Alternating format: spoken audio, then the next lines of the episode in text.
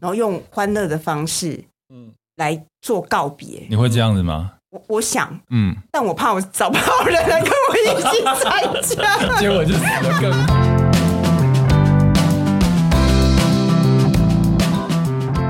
你们累了吗？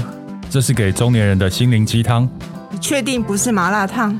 我是威爷，我是向向梅，我是 Ryan，欢迎跟我们一起中场休息，聊聊天再出发，也可以开瓶酒了。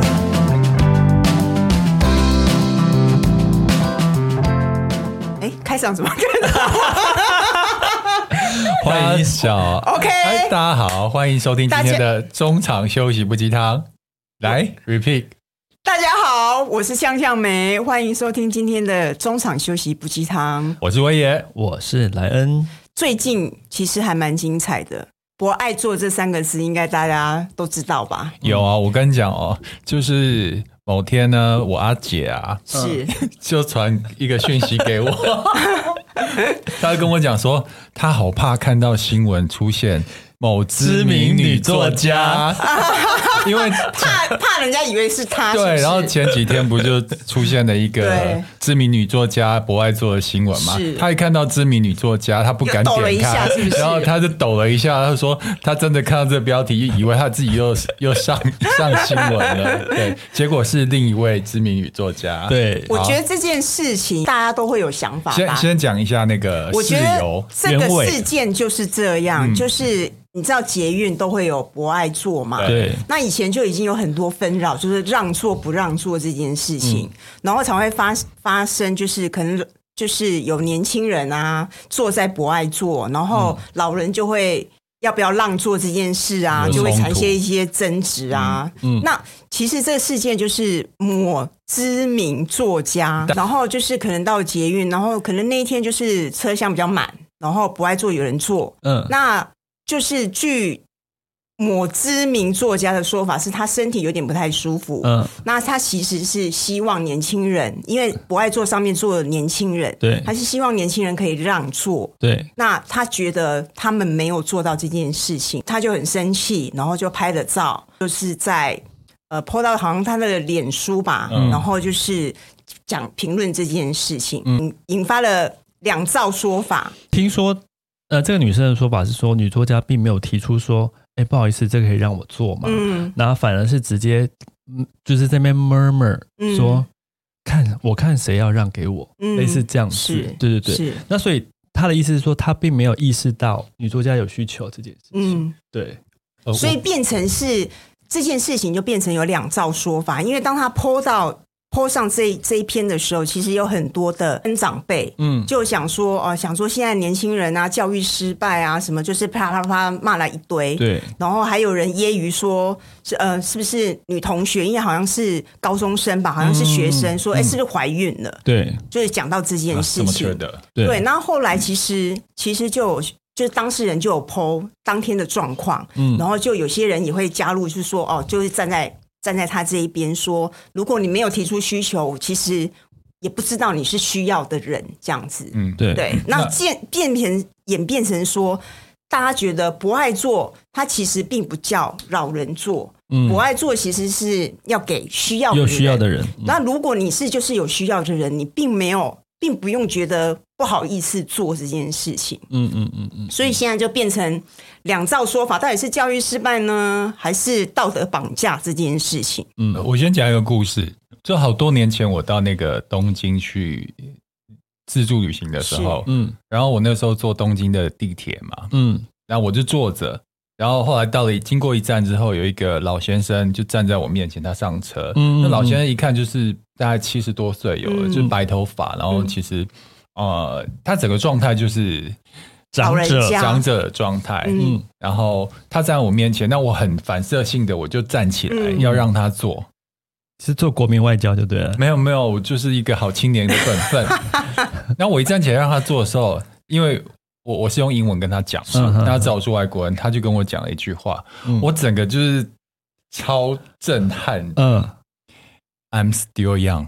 哦，他就叫我坐下。哎，他英文很好哎，哎，好棒哦！我觉得这样回答很棒啊。我我我讲我自己好了，像现在呃，以前大家都叫我哥哥嘛，嗯，就在职场都叫哥哥。现在有叫叫我大叔大伯的时候，嗯我心里想说，谁跟你大哥大叔大伯啊？你懂我意思吗？我知道。假设今天有一天我在那个呃大众交通工具上，有人要让我坐，嗯，我真的坐不下去。你可以。跟那个长者一样说，I'm still young。这句话我练，我我学好了。以后有人要让我座位，我一定会讲。其实我觉得现在的年纪的长者身体都很对硬朗的很多嘛。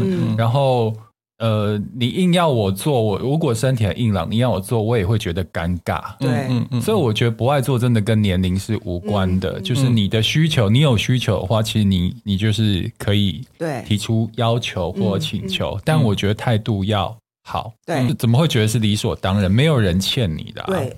但是我想讲一件事情，嗯，就现在有时候呃，社会上会把一个特例的状况放大，感觉好像整个社会。都很不道德，很不友善。嗯。嗯、那其实，在这件事，呃，知名作家、嗯、男作家 若泉哥，嗯、他有发一篇文，嗯，他说，其实依他的，就是因为依女作家做法，好像是说，哦，基本上大家都不让座是怎样？好像，嗯、好像教育很失败，好像像一一一竿子打翻一船人的概念。嗯嗯、但是作群哥就有说啊，他说以他的经验，他推他妈妈出去的时候，因为他妈妈是就是呃有生病，他说他自己遇到状况是。让座率是百分之百。嗯，我自己做呃做那个捷运的时候也是，对，只要有看起来需要坐，我跟你讲，两三个人同时起来让他坐，他还还不知道坐哪里，太多位置，大家毛起来让，而且常常常是那那个状况是那个那个阿婆或阿阿公会说，man man，我只有一站，嗯，我常常遇到状况是这样，而且就像就像你说的，就是常常这种大家抢起来让让座这件事情，不是仅仅限。仅限于不爱做这件事情，嗯，像我觉得有时候车厢很很挤的时候，你突然一个。需要的怀孕的，对，或者是长者，他突然站在不是不爱做，其实我有看到很多人也会让座啊，因为这个没有风气这么差。孕妇，孕妇，我觉得也该要让啦。而且其实不止老人跟孕妇，嗯、我发发发现另外一个族群，大家也很会让，就是那种妈妈带个小小孩的，对对对对，大家也是那种毛起来的，对那常常就那小小孩就会自己跳。对啊。但是我我要讲一讲讲一件事，孕妇的事我很困扰，因为有时候被认为是孕妇，不是我不会。因为我常常要让孕妇的时候，我很挣扎。你要观察，对不对？你到底是胖还是孕妇，对不对？对，我很怕，就是不好让的不是孕妇的时候，对，会很尴尬。我懂，我懂，我懂，我懂，我懂。哎，我真的觉得很微妙，就是你你是怕让到不是孕妇的人，对。那有时候也是怕到他自觉他自己不是老人，你去让他觉得信心受到打击。我明明就很年轻啊，像我自己的态度就很简单。如果今天我上的那个。呃，捷运如果人多的话，有位置我不会坐。嗯嗯嗯嗯嗯，因为到时候如果需要让座很麻烦，没有，所以我干脆就空着。你不能这样想，就是因为博爱座这个争议太多太多了，太大了。然后其实有时候你看车厢整个是满的，然后你就看到博爱座的位置是空的，其实那个是不对的，因为对。对我来讲，我觉得车厢已经这么拥挤，如果你做一个那个空间会可以更我我更好。我觉得其实根本不应该有博爱座了，嗯，因为以现在我们台湾人的那个公民道德，嗯、还有那种这种良善，嗯，不用博爱座，自都会有人让座，反而博爱座会变成一个争端的起源啊。就算今天就是有人坐在博爱座的年轻人，他没有让座。你也不能怪他，因为他也许他有隐性需求，他是真的不舒服。嗯嗯，嗯你也不能强迫他起来，因为他本来就有权利坐那个位置啊。嗯嗯。嗯嗯所以我，我我觉得应该是说，大家多退一步去思考，别人可能真的有需要啊。其实，真正在捷运上该骂的人，就是他一个人坐一个位置，脚开开站两个位置，这这比较讨厌吧？还把还把包包放旁边。对啊，对啊，这个比较讨厌吧？对啊，坐不爱坐，我觉得就。我觉得这件事情还好，我觉得有点小题大做。但是我还有一件事，就是这件事情，因为其实会引引发这么大争端。我后来我觉得也不妥的原因，是因为当事者他就拍了照片，然后就 po 上去。对，我觉得他其实就是要公审这年轻人。嗯嗯。但我觉得这个风气其实不太不太适当，不太对，因为为什么这个事件，其实其他人看不会看到全貌，但你只 po 一张照片就要只有所有人来公审，那我觉得那是很不公平的。嗯嗯，像我就会往好的地方想，你知道吗？因为本身个性比较正向嘛，嗯嗯他们不让我作为，我心里一定会内置检讨说。哦，我一定是太年轻了。对啊，他那个知名女作家说她七十一岁，嗯嗯，然后没有让她做，可是我觉得她可能是状态维持的很好啊。她搞搞不好状态维持像四十几岁，大家不觉得她是一个需要让位的老人家。我觉得这是一个很棒的恭维，哎，嗯嗯。如果是我发文，我一定会拍。如果我拍的话，文字会这样写说。虽然老娘已经七十一岁了，嗯、但是我真的不爱做。居然因为太年轻，貌似四十岁的妇人，没有人要让我座位耶，哈哈哈，哈。对，是不是结果就不一样了？嗯、对对对，说法不同。对啊，你的、嗯、你你自己的心情跟你自己的快不快乐，其实。关乎于你怎么看这世界跟这个事情了，就是一样是把这件事给陈述出来，但是用幽默，对幽默取代那个负能量的感觉。对啊，对啊，难怪我们活得比较快乐一点，是你吧？啊，我都是这样子想的。就是要告诉我们，嗯，把自己维持年轻一点，不要让。别人让你做，OK？对啊，好啊，那这个就是这个博爱做的事情啊，让我们关注到了熟龄人的一个问题。老人说长辈是不是？对对对，那长辈呢？大家就会想到，哎，长辈毛很多的，不是？就是好像是跟生老病死这个 这个，要直接跳到生老病死，对，就是这么硬，有必要这样吗？没有啦，就是呃，我有在跟明威聊嘛，就是哎，其实最近身边的呃，我们年纪。到了朋友之间的爸爸妈妈，可能陆续呃面临那个生命再见就对，对生命终点的你你们印象中还停留在我们好像很常收到亲朋好友的喜帖，嗯，那个年纪已经过去了。对，我们现在收到都是白帖。对对啊，因为就前一阵子有参加朋友爸爸的告别式嘛，嗯啊，就特别有感觉。嗯，那我我我先讲一下，可能就是用这个故事来引导我们下一个主题。嗯。呃，我的朋友跟我讲说，呃，因为爸爸最后在住院的时候，他们就是一家兄弟姐妹很多嘛，嗯，然后就是为了要住在单人房或是多人房，就是闹得有点不可开支，嗯，就觉得说没有必要住在单人房啊，因为单人病房的费用比较高，嗯，然后他们也不知道住多久，所以他们最后决议就住在比较多人房，嗯，就爸爸呃过世之后，然后。就是办那个告别式丧礼嘛，就花了好几百万，嗯，然后我朋友心里就觉得说，那为什么当初不让爸爸住好一点的单人病房，嗯、有一个好的品质？他在的时候为什么不把钱花在这里？嗯，反而是在他走的时候花这些钱是要花给谁看？这会不会是就是以前有一个观念，不是有什么慎终追远，然后什么是不是我们华人就会觉得是说？那个那个什么告别式啊，丧礼，但我觉得现代应该慢慢这样的观念越来越淡薄了吧？应该是说，我我我觉得啦，就是说，呃，礼数该有的礼数，华人该有的礼数，我大概可以，还是可以，大家可以理解，因为这是你最后一次为你的亲人做一件事情，嗯。嗯所以他当然想说，所有的东西都要用到最好。像我，我举我自自己的例子哈，嗯、我那个时候二十呃六岁的时候，妈妈走的时候，嗯，那时候也没什么钱呐，嗯，可是你去呃办后事的时候，你光是骨灰坛的选择，嗯，有分价位的，对啊，对啊，对啊，对。然后有那种就是石石石头做的，可能几千块，嗯，然后玉石做的几万块，嗯嗯嗯嗯，那你会选什么？看那个时候的经济状况，没有，我那个时候硬着头皮，也不是硬着头皮，我就觉得妈妈应该装到最贵的里面，嗯，所以你你就会你就会选最贵的，所以我大概可以理解他们最后要用这么好的仪式去，但后来想想这个意义是什么？我们是不是被了一些传统的观念被绑架了？嗯，对，像我我们我们现在可以聊一下，假设。我们也都是新时代的产物嘛，是吗？自自己讲，我我们的我们的这个世代刚好衔接在旧跟新中间，嗯，所以我们其实是一个很不一样的世代，你没有发现？嗯。嗯、那你说现在如果假设今天我要规划我我我已经快往生了，我要规划我的往生后的一些仪式嗯。跟做法，嗯，嗯。我想要听听看你们的，嗯，像这样没？假设你你寿命只剩两个月，呸呸呸，然后你你可以开始规划你的后。我其实有在想，其实我我我之前有想过，就是说，嗯。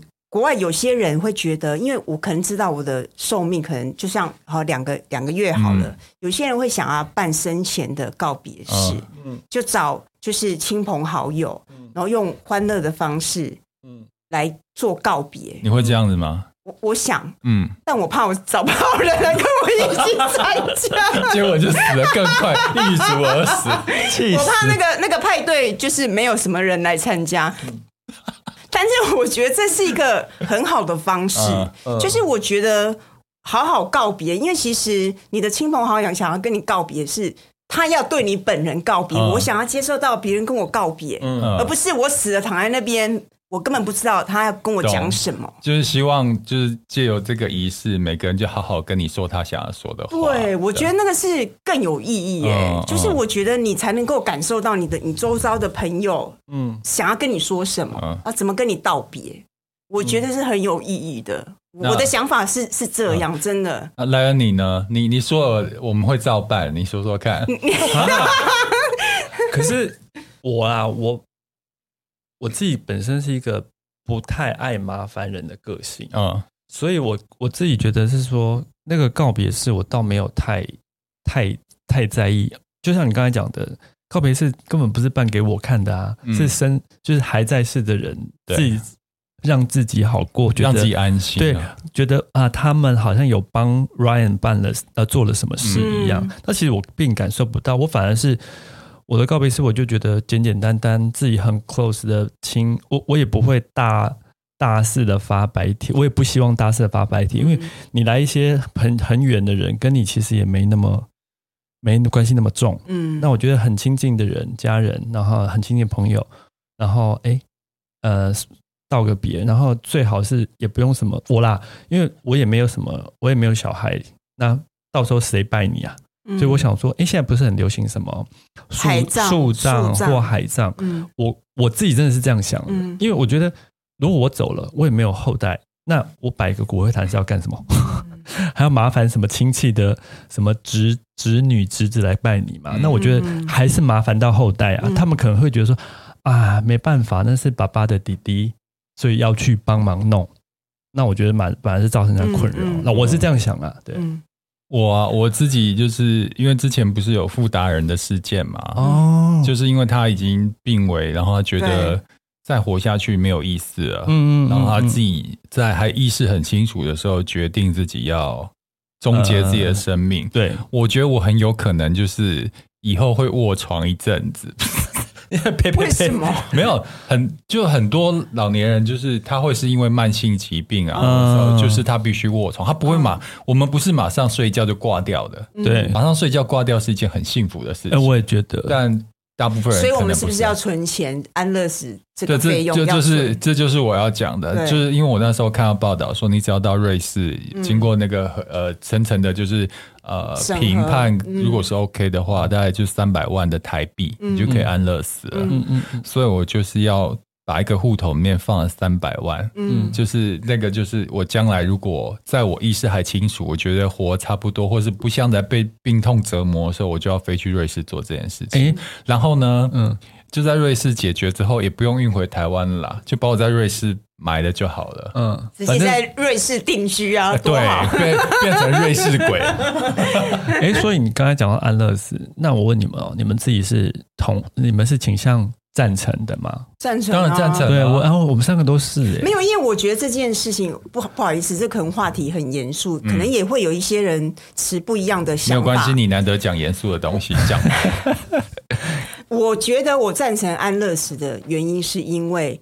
我会选择这样子，是因为我已经知道是不可逆的，你的你的生命要走到尽头，而且是已经病危了。对，那你拖着这么病痛的身体，其实那是一个很痛苦的事情。对，我觉得为什么我不能决定我的生命，嗯，这是我的自主权，嗯嗯，我觉得你应该要尊重我的我的意愿，我的想法，嗯嗯。你讲的是你还有意识的状况，我讲我的经验，就是那个时候我二十五岁的时候，我爸就是因为脑中风嘛，然后去开刀脑部，就开刀脑部以后就病危嘛，然后也动到脑，就他意识完全不清楚，中间有好几度都是病危通知，然后就是要抢救，嗯，那我们那个时候就，我那时候还没有像现在这么。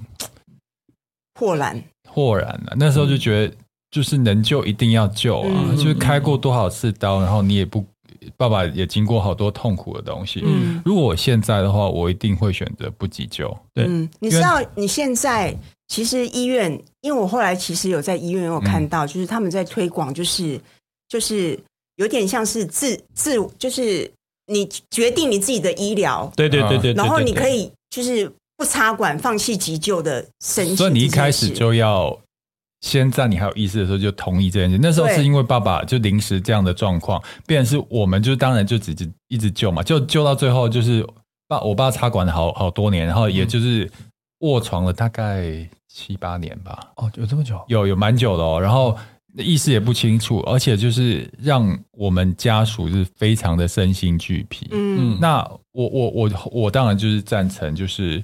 呃，就是不要急救，然后就让他没有痛苦的走。嗯、但这件事情，我觉得在台湾很难成立。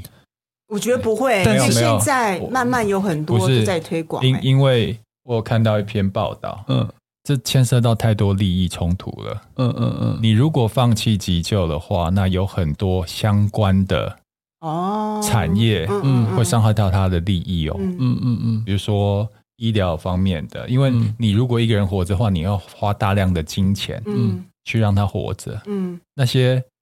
周边的那些产业都跟这件事情有关，所以没有那么简单。嗯，是没错。但是我觉得，相较于过往，现在大家的观念都相对又在进步一点，嗯，所以才会有刚刚觉得预就是签署啊不急救声明这件事情。嗯嗯、对，对，像假设未来，哎，我现在是还没有签了，但是我知道我有一些朋友，他们真的有签了，嗯、因为有我我认识的朋友也是，因为但是他好像他的过程也没有。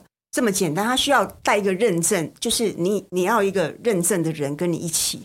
我忘了他是，是呃认证什么，但我觉得他是可以做的。现在是可以你自主决定你的最后的医疗是怎么怎么做的。现在我觉得大家观念都更进步了，嗯，所以我觉得这这点倒是蛮好的。但是在走到临终之前，其实有些事情可能可以先预做准备的哦。你说长照的部分吗？还有财产分配，哦，对，财产分配，还好财产我还好啦，我没有什么财产可以分配。我我也是一个朋友的例子啊，嗯、他就是呃，爸爸过世之后有财产嘛，然后爸爸在弥留之前，嗯，就说要把钱给大儿子，嗯，那老二、老三、老四就觉得凭什么？然后妈妈那边也有意见啊，妈妈比较疼小儿子，那就觉得说，为什么只给大儿不给小儿子？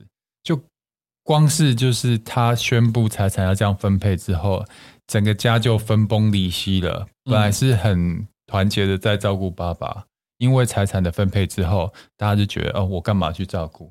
哈，那那听你这样讲，好像预预立遗遗嘱本来是好事。但好像听起来，这好像又不见得是吗？哎，问题是，我觉得你立遗嘱，他们不会知道啊。没有，他就直接这样讲啊。嗯、所以我的意思是说，其实我们应该要参照国外很多立遗嘱，他其实是找律师直接来，就等到你死掉的那一刻才公布。公布对，对，其实我觉得这确实是要规划，因为嗯，我觉得钱这件事情真的会让很多亲近人翻脸。我觉得不要去挑战人性了。嗯。那已经要到立遗嘱的那个程度之前，如果真的长辈生病或我们以后生病了，其实还有另外一件事情要面对，就是长照的部分。嗯，像哎，你爸爸是生病吗？对。哦，那有有有有拖一段时间吗？有有，但是因为你知道我们就是比较传统的家庭嘛，所以其实就有人照顾啊。嗯，对。你你妈妈吗？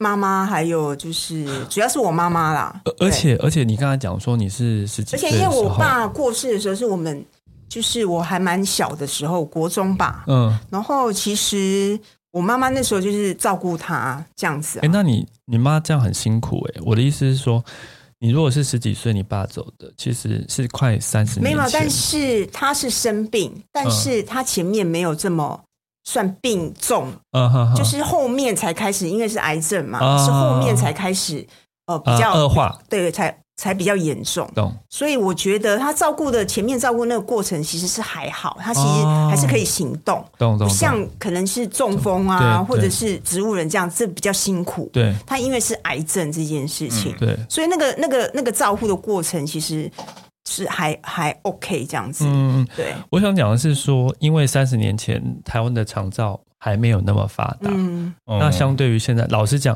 因为我爸爸是中风嘛，对，那他已经将近五年了，嗯，然后以前你真的不会知道说，哦，台湾还有长照这一块，嗯，那当然老实说，长照真的只能帮你补一些洞啦，其实你自己还是要就是靠自己，所以之前我们有聊过，不是说自己真的要把。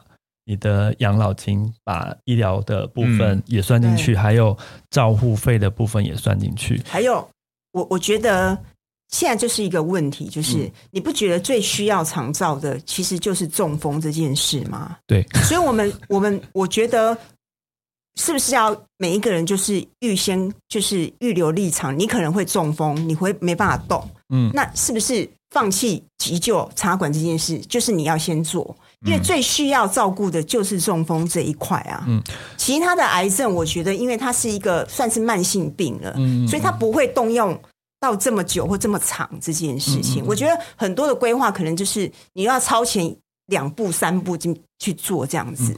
讲到这个部分是这样，因为我爸中风那个时候只是一开始的时候只是那种呃半身不遂而已，对，半身不遂。但是他整个呃呃意识都是清楚的，包括到现在他意识还清楚，只是说他这一两年已经恶化到就是呃不能下床卧床，因为他整个气力都没有嘛，记忆力都没有，但是整个人意识还清楚的。但是呃因为已经五年了，但是至少他现在状况还 OK。但是我我跟家人还是有共识，就是假设真的有到了需要插管的那个程度的话。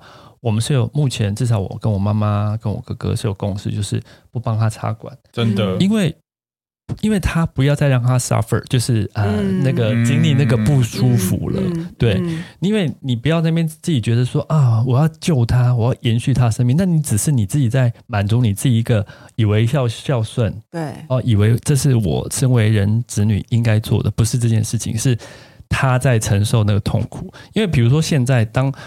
我自己看到他有时候，比如说他现在躺着，其实我们我们家的那个外籍看护把他顾得蛮好的。那但是就是像有些老老人如果卧床，常会有什么褥疮啊或干嘛。嗯、那我爸偶尔，我爸不是褥疮，我爸是因为他一只右右手还能动嘛。啊，因为老人皮肤比较干，嗯，他就是痒会抓，对，抓。嗯、然后他比较干，那老人皮又比较薄。然后很容易就抓破皮，嗯，所以他的伤口都是来自自己抓破皮。嗯、你讲的状况都是我之前经历过的，对啊。但但我因为我之前真的没有成熟度没有啊，那已经是二十多年前的事情，对，我们就选择让爸爸插管。嗯、就插管以后，你就觉得哇，插管是不可逆啊，对对。对然后你就好像是就是必须靠用灌的让他活。然后你讲的就是他会因为皮肤的部分去抓，嗯，那个时候为了。要不让他抓手，手要绑起来。嗯，然后你就觉得你根本不是在照顾一个病人啊，对，你好像他变成一个犯人。我那那个时候，当时我就想说，如果今天如如果是我变成这个状况，我真的不要去经历后面那些事情。嗯嗯。而且那个时候就就像你讲啊，台湾根本常照什么，对，根本没有相关的协协助的单位。都觉得应该是要家人啊，就是一定要照顾。对，我们那时候就就是家人自己去照顾，要不然就是去花钱去找那个。一般的民间的那个安养中心，嗯嗯嗯，真的很可怕哎、欸。嗯、对，就是一床，就是一个房间，一床一床的在那边，就排在那边，嗯、好像就是养植物一样，定时的灌溉。嗯，对啊，那那个感觉，我觉得不像是在活着了。这个那个生命的品质真的会差很多。嗯、我觉得我们现在也快面。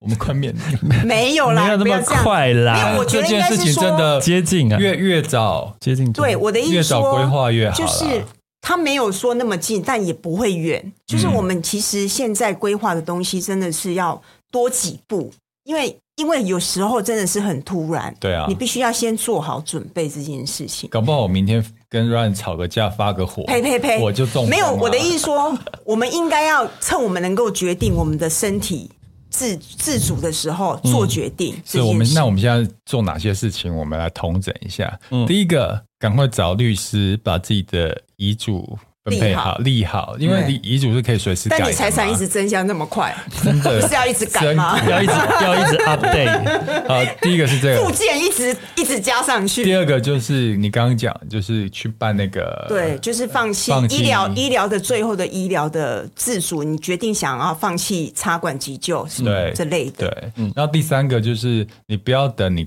挂了之后才让他缅怀你，对，平常就对朋友好一点哦，平常就要联系啊。对，我觉得这件事真的很重要诶，就是比如说对父母来说，呃，我觉得不是说告别是帮他，当然礼数要到，但不是说告别是帮他办的什么呃多多多什么多 fancy 多盛大，嗯，而是生前你应该做你能做的，尽量做，嗯。我觉得那个反而是比较重要的啦。对啊，因为。人过了以后，你不知道他到哪去。嗯，让你做那件事情，其实也许根本一点意义都没有。嗯，因为像、啊、像我爸卧床嘛，那我这几年就是像我以前我爸妈还很健朗的时候，因为工作忙，就回去的频率老实说没那么多。嗯，但是也还好啊，因为反正他们就是随时打电话，随时干嘛，随时视讯。那我爸生病之后，我就是会。逼逼自己说再忙，就是一个月至少一次到两次能回去，嗯，因为我觉得现在能做的是，哎，能让他多看到你，就是多看一次少，就是看一次少一次嘛。嗯，因为你你你不叫我哭了，不是啦，因为我爸爸是一个生病的状态，嗯，所以我会有这样的心态啊。如果是你妈妈父母都还是健康，就不用有那么多的忧虑。嗯，但是就像蔡康美刚才说的，其实身体健康这一次很难说，哎，嗯，比如说心肌梗塞，啪一打下去。就发生了，就走了。嗯嗯，对啊，You never know。然后，但我我有件事想要跟你讲，就是呃，大家就量力而为了。嗯嗯，你不要觉得非得怎么样，然后如果自己没有怎么样，就是不孝顺。嗯，我觉得人生在世，每个人有每个人的难处，嗯，或者是生活要面对的东西。对，呃，每个人也都是自己面对他的命嘛。嗯，所以你如果真的经济上或时间上有。困难，困难的话，你也不要把自己逼到墙角，逼死嗯嗯自己，因为生死就是一件很淡的事情。对，就是有尽力啦。对啊，尽力。你不要觉得自己没做什么就是不孝顺，就把自己过好就是最好的孝顺了。嗯，对啊，爸妈应该会这样觉得。相当好。你在帮爸妈发声吗？不是，我在帮那些子女发声。没有，因为我觉得有些子女真的想太多。就说如果你爸妈真的很爱你，他其实也不希望你。过得，因为他过得这么辛苦啊，对啊，嗯对啊，所以这才是真正他爱你，他希望你可以好好过好你自己的生活。对，该休息该休息，该喘气该喘气，该娱乐该娱乐。我觉得还是过好你的日子。对对，嗯，好，那我先去娱乐了。好，去，所以赶快做个结论吧。好哦，今天就谢谢大家收听，谢谢，拜拜，下次见，拜拜。